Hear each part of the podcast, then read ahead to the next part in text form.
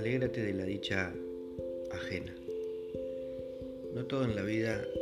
se trata de alegrarnos por lo que nos sucede, de las cosas que nos pasan día a día, sino también debemos aprender a ser felices con el otro, junto al otro. En un mundo donde la envidia y el ego suelen aparecer permanentemente en nuestras vidas, hoy te pido que te pongas a pensar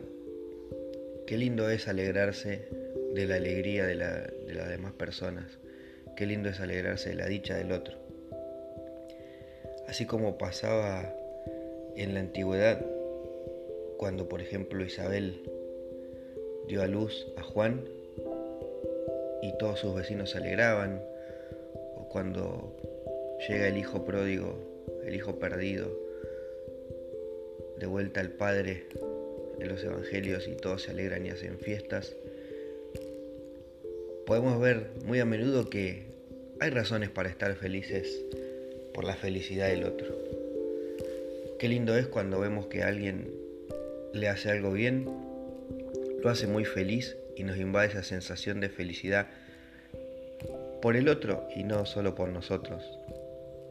Esa felicidad que compartimos, esa felicidad que se agranda en nuestro amigo, en nuestro vecino, en nuestro familiar, al ver que nosotros también estamos felices por él. Hoy te pido que en este día tan especial, tan próximo a la Navidad, tan próximo a un fin de año, mires a tu alrededor y puedas disfrutar con los demás de su, de su felicidad y seas dichoso junto a ellos.